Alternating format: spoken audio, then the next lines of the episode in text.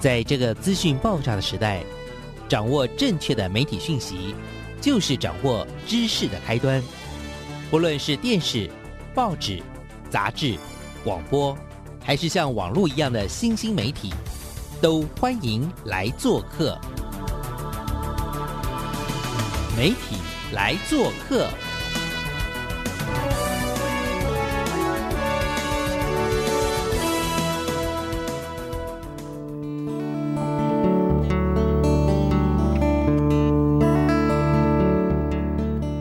大小事，欢迎来做客。我是主持人小华老师，各位空中的听众朋友，非常开心又在空中跟所有的听众朋友空中见面。我们要透过这个节目呢，我们要带领大家。或许我们现在因为疫情，我们没有办法离开台湾，但是我们有机会呢，可以透过声音哦，带着大家去不同的地方，认识不一样的伙伴。那这些伙伴们有的是。很擅长拍影像的纪录片导演，那有些呢，则是在异国呢，可能正在学习，比如说一些新的趋势。那也有一些伙伴们呢，现在可能利用这个疫情稍缓的情况之下呢，就。到了其他的国家去启动他们的冒险行程。那这个礼拜呢，为听众朋友邀请到的是啊，这真的是算是我的，是我的老朋友，但是是我们这个节目的新朋友啊。之前呢，我其实在学校服务这么多年嘛，那总是会遇见各式各样的同学。学那我也有机会碰到还蛮多，我觉得蛮优秀的来自马来西亚的同学。那最近我就发现我的很多年前教的学生呢，他突然间出现在了欧洲。我知道他本来在马来西亚，然后也做了算是蛮不错的工作跟主管。可我有一天突然间就在前一阵子突然发现他去了欧洲，然后启动了他的一些冒险计划。为什么有人在这个时候还可以出国呢？他好像感觉上要开始有一个很奇特的冒险，因为他从找房子，然后没多久又开始找工作，然后又开始去上课。我就想说，嗯，到底现在是是发生什么事了呢？好了，说了这么多，我今天就是邀到了一位很特别的，现在人正在呃爱尔兰的赖可欣 （Caroline） 来到我们的节目现场，然后他现在。真的就是在爱尔兰。好，我们请我们的来自爱尔兰的 Carol 赖赖可欣跟听众朋友打个招呼，还要介绍你是谁，好了，好不好？来，请。嗨，大家好，我是 Carol 赖，然后你们可以叫我可欣，然后我是来自马来西亚，然后今年三十三岁，然后呃，之前我是在世新就是电视组毕业的，然后之后在一台湾驻马来西亚的公司就是服务了六年。然后之后就是今年离职了过后，来到爱尔兰继续就是体验一下自己的生活这样子。你是马来西亚人，然后后来在大概十八岁嘛左右嘛，还是几岁的时候就呃来到来到台湾哈，在二零一三年的时候从世新大学的广电系电视组毕业。那回去之后，你说你在。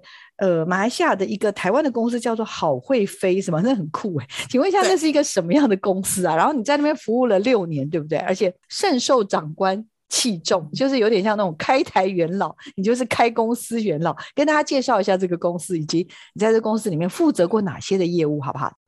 啊，我在这间公司一进去的时候，原本是要 interview，就是是 marketing 的，那可是。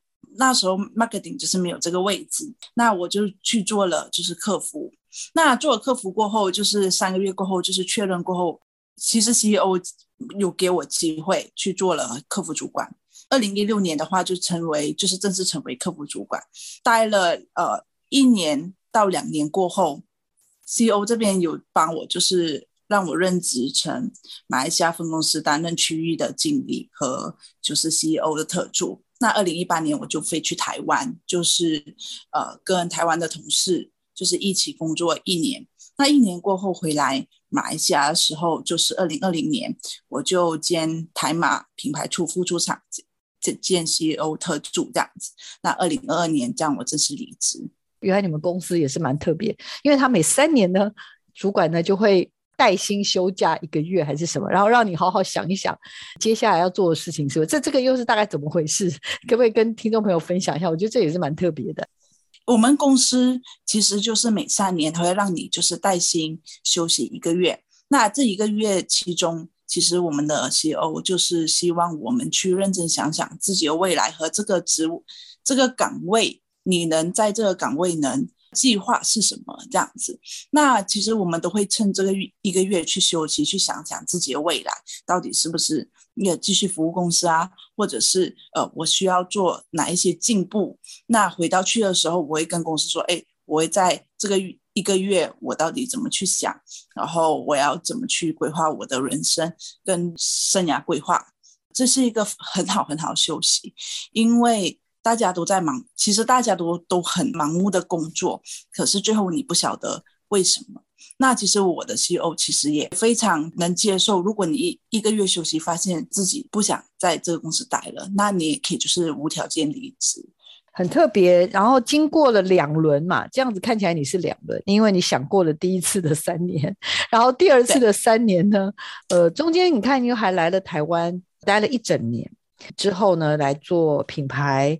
然后又当了主管的这个特助等等嘛，那到了二零二一年到二零二二年的时候，突然发现你坐在机场的某一个角落还是什么那一类的，那要不要跟我们聊一下，到底发生什么事？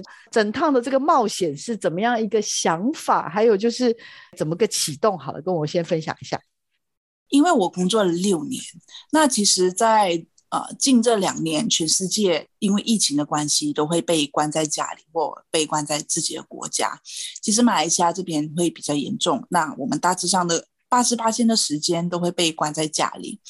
在这两年期间，其实我在审视，因为一个职位或者是一个人物在公司就是担任了五年的时候，其实他已经是有种倦怠感。无论是他贡献给公司，或者是他的想法，对，这是一个根据数据去统计出来的。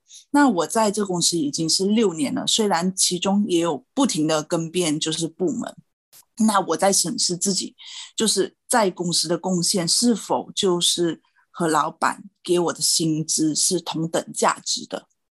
第二个就是我的人生规划是不是还要继续走下去。第一就是我发现，我除了赚钱，除了钱，我人生没有任何的值得我觉得哦，明天如果我真的不小心就离开这世界，我也没有什么值得骄傲和留恋的。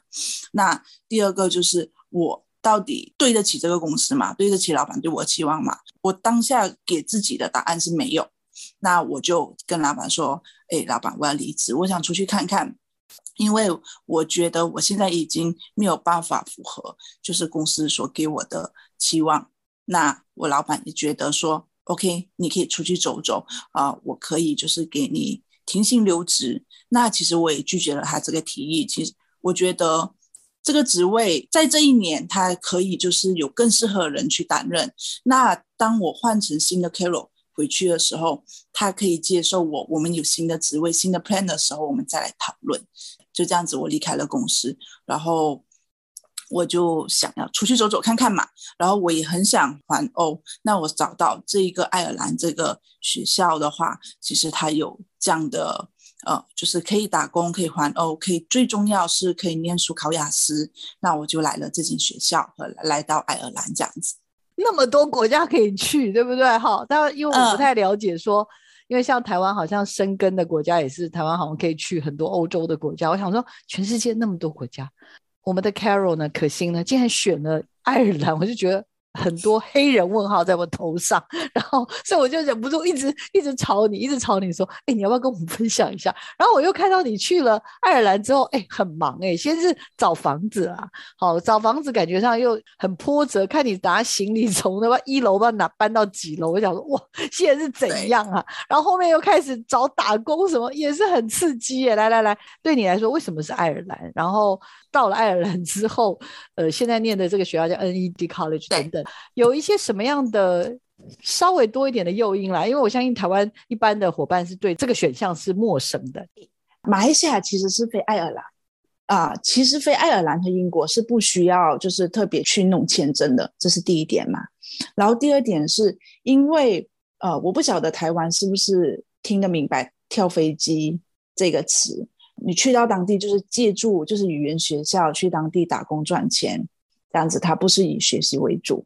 那我我不想要这这些学校，因为无论是纽西兰啊啊欧洲啊澳洲，或者是呃英国，其实也蛮多这样的语言学校的。那他们的讯息不不会很透明，那代表说我不能去更深入去查询，就是我符合我来环欧的一个目的。那我要做的条件就是我可以打工，可以念书，可以考雅思，可以环欧。这几点，因为他们只告诉你，你可以打工，你可以打工，可以赚钱。嗯，这不是我要的。第一，我就非常清楚我自己要什么。然后第二的话，其实 NED 学校的话，它有一个负责马来西亚的呃负责窗口，算是主管吧。他是有拍影片，或者是写自己的 blog 来介绍，就是爱尔兰的环境。那学生来到这边就是打工，就是一个星期只能打二十个小时。那还有就是在这边念书的话，是可以拿到，就是可以考试拿到雅思，主要是以念书为主。那环欧的话，其实在这边打工就可以去环欧，这些都解释的非常清楚。我觉得说，哎，这符合就是我我所设的这一年的目标。然后最重要就是它的学期短。那八个月就是为一个学期，那你就可以交八个月的学费，这样子就可以过来这边了。所以我觉得他八个月不长不短，也符合到就是我的一年规划，然后用一个月到两个月再去还欧这样子，所以他就 match 到了，我就决定来爱尔兰了。选择爱尔兰呢，对我来说也是相对来说是陌生。虽然好像你说哦，对啦，因为你们呃曾经是跟英国有一些这个殖民地嘛，所以跟英国跟爱尔兰之间是不需要签证。好，那感觉上是还不错。但是呢，过来之后又要上英文。又要就是又以考试为目标，那看来就是没有打算要给自己轻松嘛，对不对？哈，然后再来对对不对？然后又还是考什么考雅思为目标，又什么要游欧啊什么这些，感觉就是想要做很多事，然后又还要。怎么又还要打工？而且哎，打工呢？好啦，如果你就是去像之前我有很多的学生啊，以前的你甚至可能也是你的好朋友，去那边可能就是什么去澳洲，可能就是什么采收农作物啊，或者去甚至是超市啊，或者也有人在滑雪圣地什么酒吧、什么什么面包店打工，这我都觉得都还可以理解。可是可惜，Carol 好像也不止以此为设限，你还一步一步又往前走，这这真的很多。很多考验在前面，好，所以回来为什么要以考试为前提来做？你你真的是那么目标导向吗？跟大家分享一下。如果我设的目标我没有很努力去完成，其实我心里会觉得我对不起自己。我这样子形容我自己好了，这一年你要怎么去过？难道说哦，我就是要赚钱去游欧？其实这个。很简单，你只要一天打十个小时的工，或者是一个礼拜打四十个小时的工，其实你就可以游欧啦。那为什么我会去做那么多事情去 support 我自己呢？那第一件事情，好像老师有在我之前的就是文章里面可以看到，说我其实有做的第一件事情就是我尝试各个工作，比方说我派过传传单，然后我有去。过仓库去拣货，然后其实我来这边只有一个月，我这些全部尝试过，然后还有去餐厅打过工，这些的工作我发现我不适合。我在两个礼拜过后我会停下来，我就问自己，就是这些是我要的吗？然后我的答案是不是？那不是，那我要什么？其实这非常重要，我人生一直在问自己说我要什么。但我知道说，我希望我在打工的期间。可以体验到生活，也可以学习到东西，也可以将这个工作延伸到未来，这才是我要的。那我就开始往另外一个目标去去寻找了。然后我找到了其中一份，就是呃这边的首饰店。那首饰店的话，它的客人全部都是当地的爱尔兰或者是一些德国啊、英国的朋友过来去购买。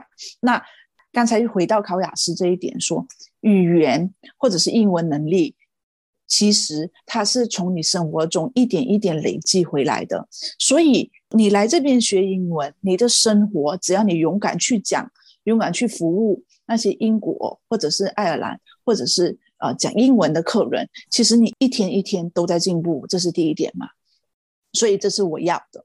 好，那第二点就是我去应征了，就是。呃，我这间学校的 marketing 因为他刚好就是要寻找 marketing 嘛，然后我去投履历，然后去跟他去 present 自己。其实我英文是非常非常，就是我觉得非常烂，因为呃，它只是在于就是基本的英文等级。可是我觉得语言不够的话，那你就要用努力去表现你最好的一面，那是做 PPT。所以。在工作上和学校学到 PPT 是非常重要的。我在 present 给你的时候，英文不好，那 Google 啊，Google Translate 啊，那就去问朋友啊，是否这样子 OK？那其实这里的主管主要是看到你是第一的话，你很用心在准备这份工作，然后你很用心的投入，那他其实就觉得你是他们会尊重你。的用心跟努力，而不是觉得会鄙视你的语言不好。所以我在一面过后，再交了一份报告，然后我就过了，就在这边做 marketing。那为什么会选择这间学校？是因为这间学校它在马来西亚有分公司。一年过后，我是有机会被调回去在马来西亚服务。那这间学校也离我的住家非常近，所以我觉得这正是我想要的。好有策略啊！哈，可惜把老师教的都实际上用在生活里了，做的非常的棒，没有开玩笑。对，不想浪费任何一秒。对，真的超棒的，我觉得很开心哎。就是本来有一题问你说你尝试了哪些东西，你刚刚自己说有去派传单，然后还有去什么发货。公司就是我感觉上，你好像在一个货仓里面帮人家拣货还是什么那些。对对对对对。那我想说，哇，真的是什么工作真的是很酷。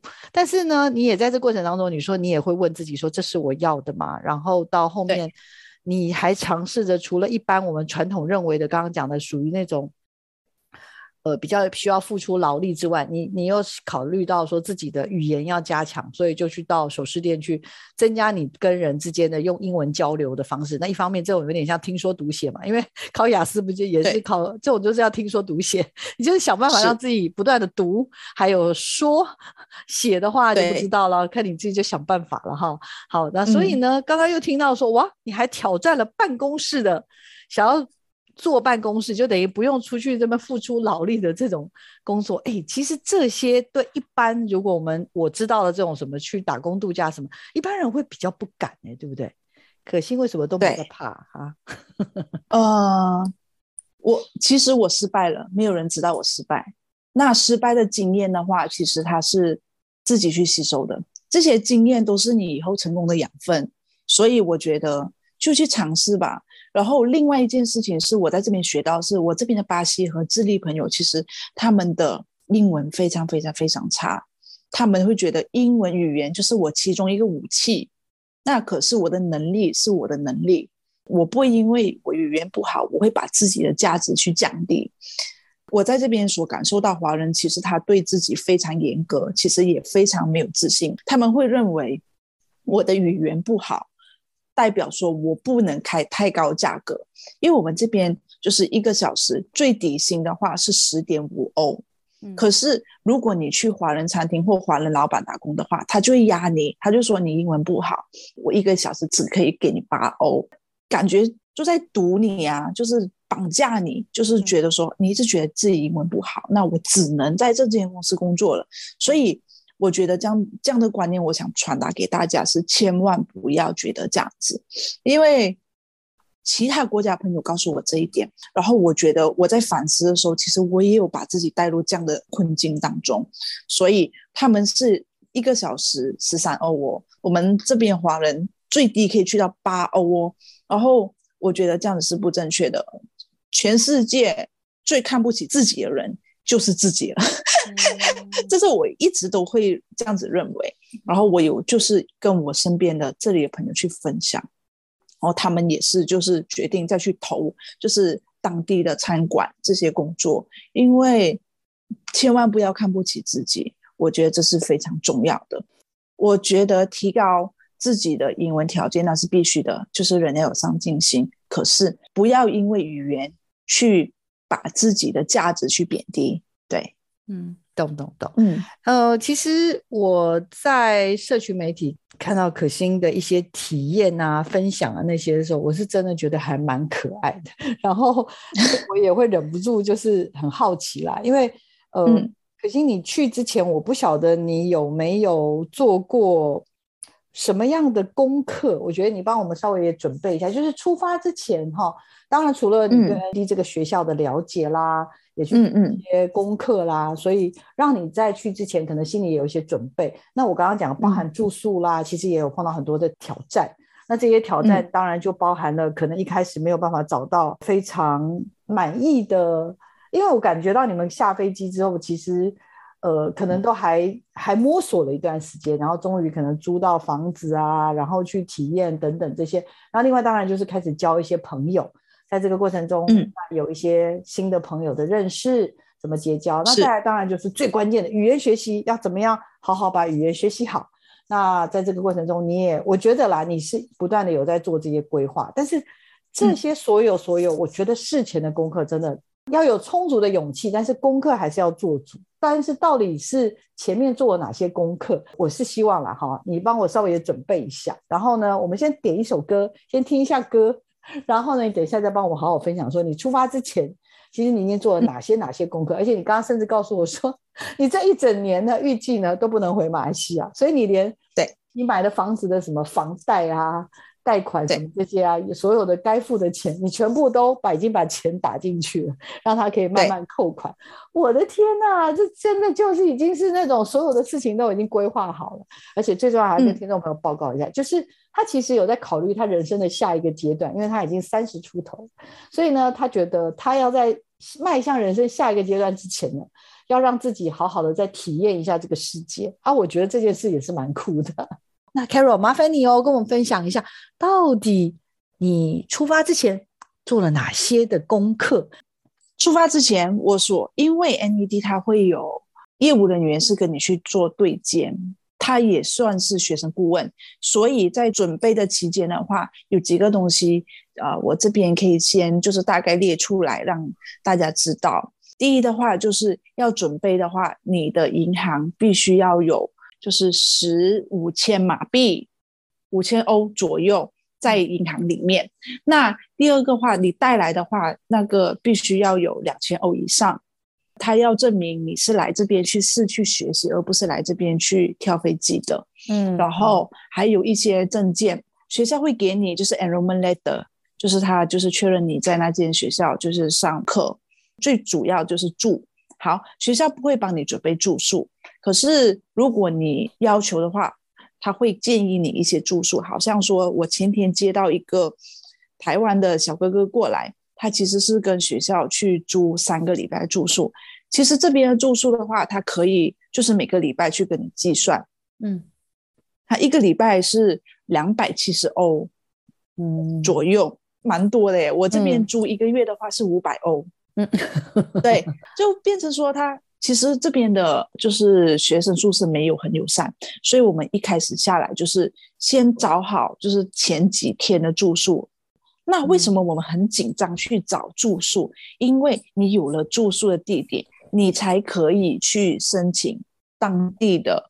学生居留证与学生签去办居留证这样子，碰到很多这边所认识的马来西亚朋友、台湾的朋友，他们也非常照顾我们，就是知道我们在找住宿的话，也会就是帮我们去推荐。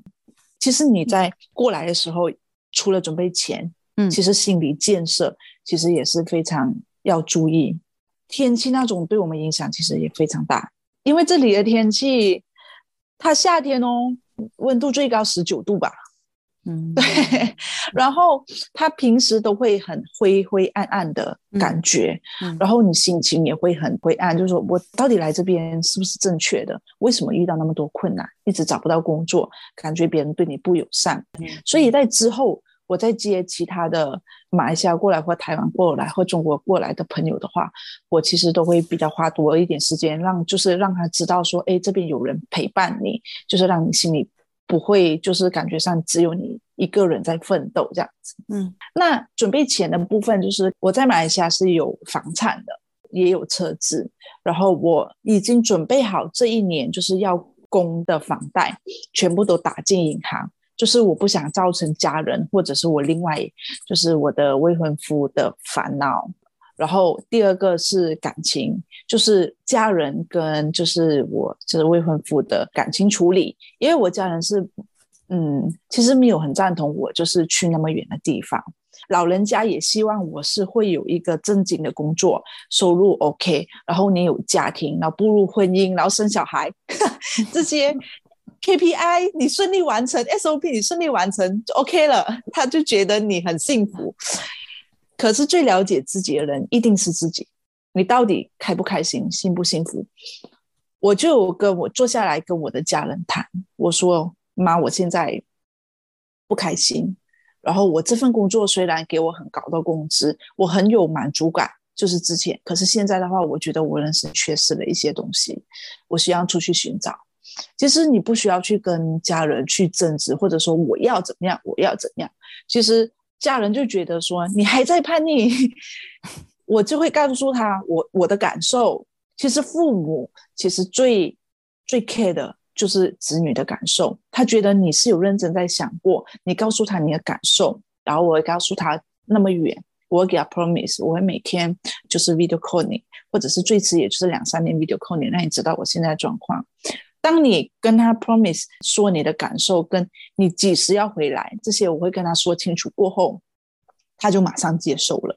然后我另外一半的话，其实。当你步入一个婚姻的时候，你是否是甘心？你要踏入这一个阶段，婚姻嘛，就是你要跟你上一个家庭关系说再见，步入下一个你人生去自主的，呃，一个家庭关系，你是否心甘情愿做？因为我看到非常多的，身为另外一半，无论是男生女生，都会埋怨哦，都是因为我要跟他结婚啦，都是因为生了这个小孩啦。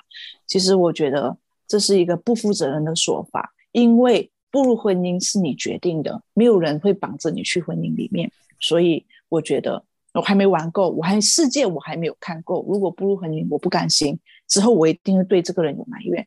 所以我就跟他讨论说：“你让我出来做做一年，让我看一看，我玩够了，我回去我会心甘情愿的步入下一个阶段。”他也 OK。所以感情跟钱解决了。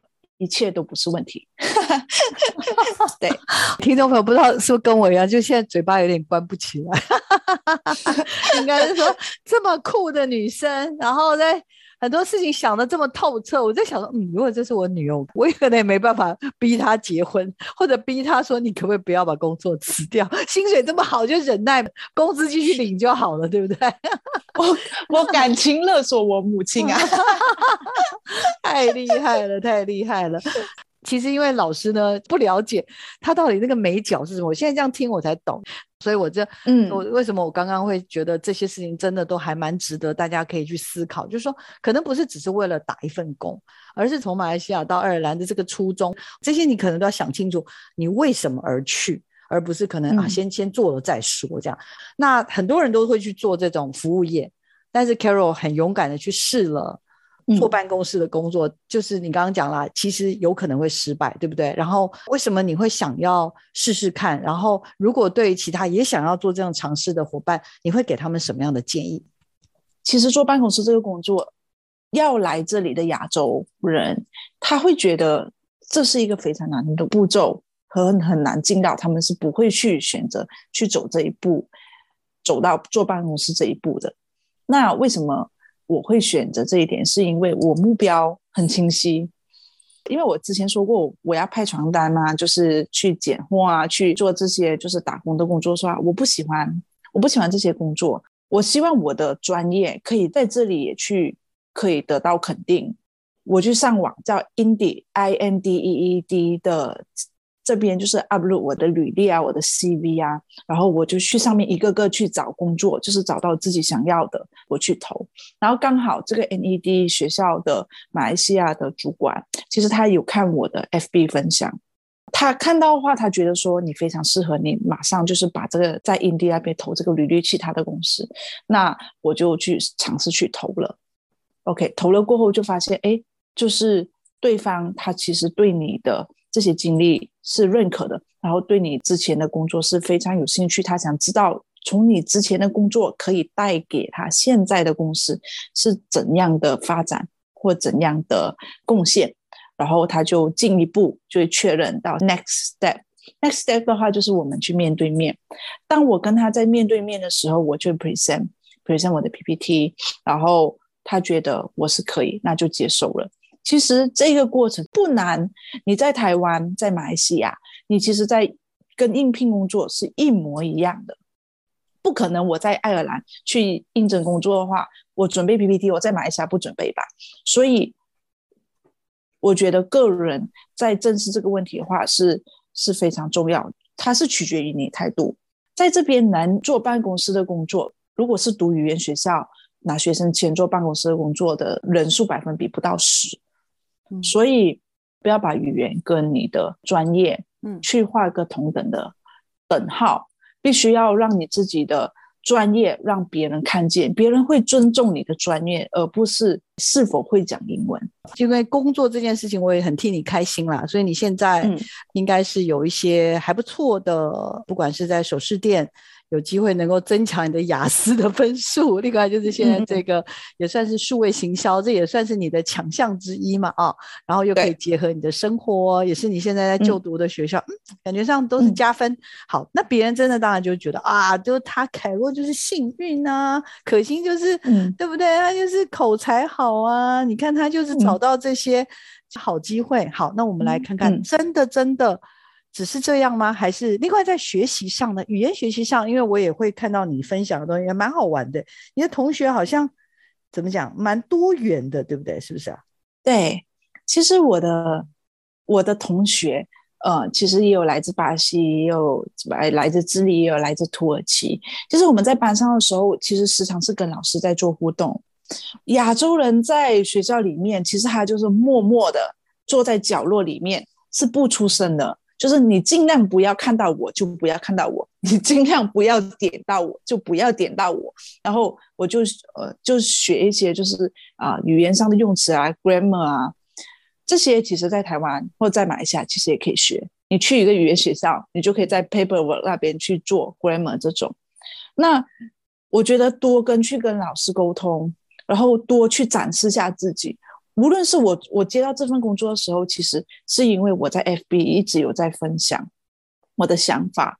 其实 NED 马来西亚的主管其实还是比较看重我做人处事的态度，跟我来这边学习的态度，他是否是符合他们公司的文化？我觉得这是非常重要。然后呃，在学习的过程，就是我在跟老师对谈或跟同学在对谈的学习过程中。我其实了解到对方的文化，那我也我也感受到，就是他们对我的善意。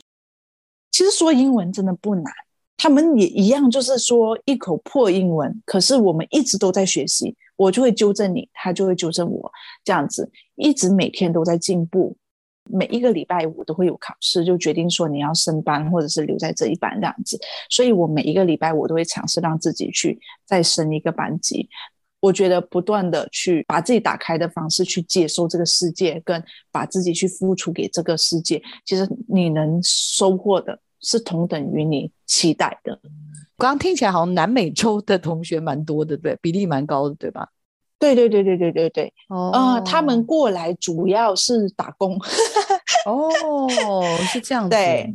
那再往上面一个班级的话，因为我们比较多元化的话。第一个就是比较第一级的班级，因为他可能会来自日本、来自韩国、来自台湾那边会比较多元化。那再往上一边的话，他就是会读比较商业化的英文。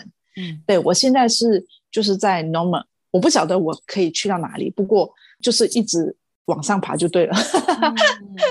看到的你在生活上的，刚刚讲了打工好玩，然后生活上也有一些。好像也有一些不适应，对吧？有有没有什么东西想要跟大家分享一下的呢？生活上的不适应啦，或者是叫朋友啊，还有或者是我刚刚看到还有一些便秘的问题，没有来开玩笑的，这些又是怎么回事啦？我想说哦，还有什么要特别注意的啦？主要是心态。我前几天遇到那个台湾小哥哥，他其实好酷哦。你知道吗？因为我知道你们台湾就是防疫非常严，然后他准备好出来了，我是觉得蛮惊讶的。他之前在台湾是 IT 部门嘛，然后 IT 你就知道，在我刻板印象就是比较宅宅宅，对对对。然后他出来了，然后我接待他的时候，我就觉得说，哇，你怎么那么酷？然后就跟我说，我一口水，就是他十二点下飞机哦，我六点多就下班去接待他的时候。他完全一口水也没有喝，你知道吗？他说我不晓得怎么去买水，怎么？我心想你到底是怎样的勇气来到这边啊？然后我就带他去买水，跟他吃晚餐的时候又跟他聊。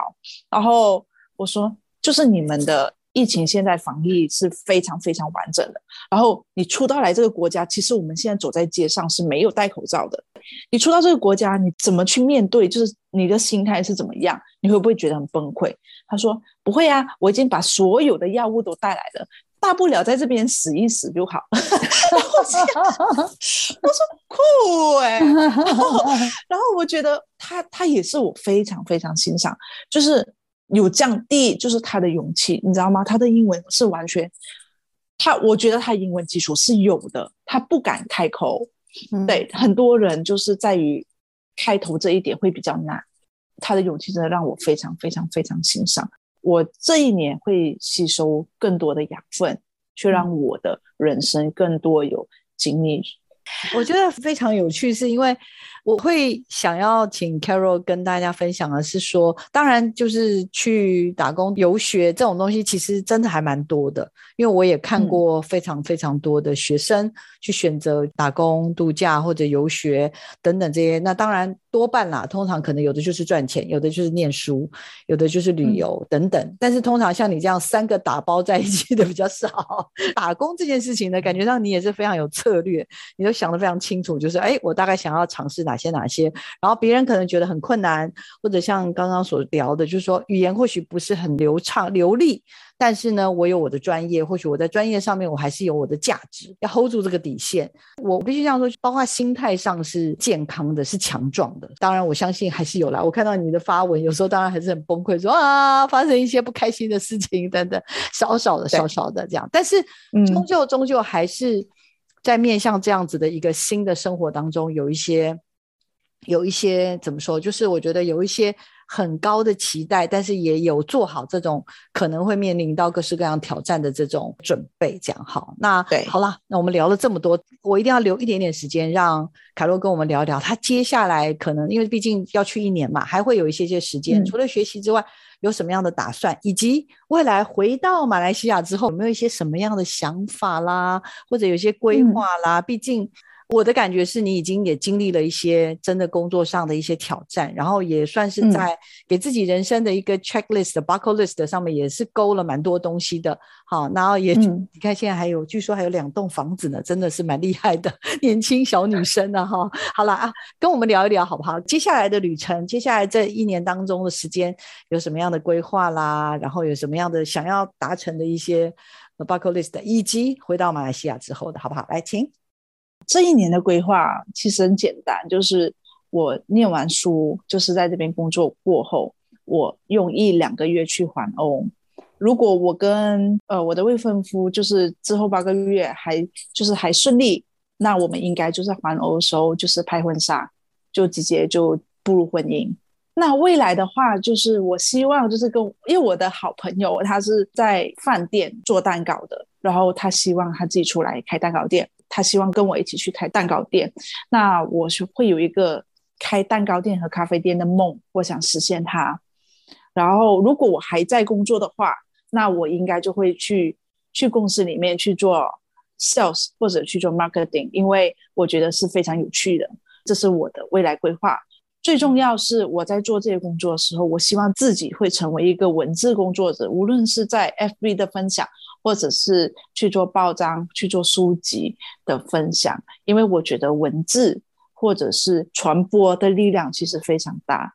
那呃，社会不缺乏正能量，我希望多一些正能量，去多一个声音，去让大家会有多一个选择，会多一个方向，去让自己人生更勇敢，或者更正面一些这样子。好特别哦，我我以为你回去要继续赚大钱呢，没想到回去是要跟好朋友开蛋糕店哈，蛋糕店，还有可能也不排斥，当然回到商业的职场上啊，对不对？对，更特别的是，哎，觉得文字或者是传播这件事情，好像是一件还蛮美好的事情，愿意花更多时间做这件事。因为我觉得人生活，它是需要一些你自己的价值去支撑你的生活。因为如果你只是工作，工作啊，买房子啊，买车啊，这些都是物质上的东西。那精神上的层面其实是非常重要的。好像我从文字里面可以得到一些感触，或者是我可以从别人的文字或者是别人的访谈里面得到一些热情。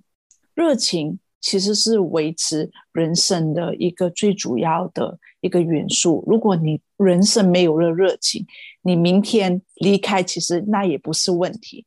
所以热情的话是非常重要的，我觉得这是我原本在读这一科的时候，我都有在想，为什么我会读这一科？因为我想把一些比较客观的观点跟比较正能量去传达给其他人。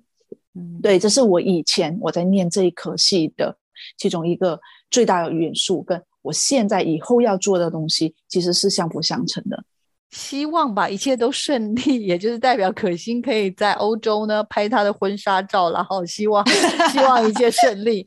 然后另外当然就是希望她雅思也高分通过，然后希望她 social media 的一些工作呢也能够如愿，然后希望他咖啡厅可以开起来了。但是但是应该自己不做蛋糕吧，对吧？自己不做自己不做蛋糕，我是一个很懒惰的人。但是你会吃这样，然后你会用文字帮助他，对不对？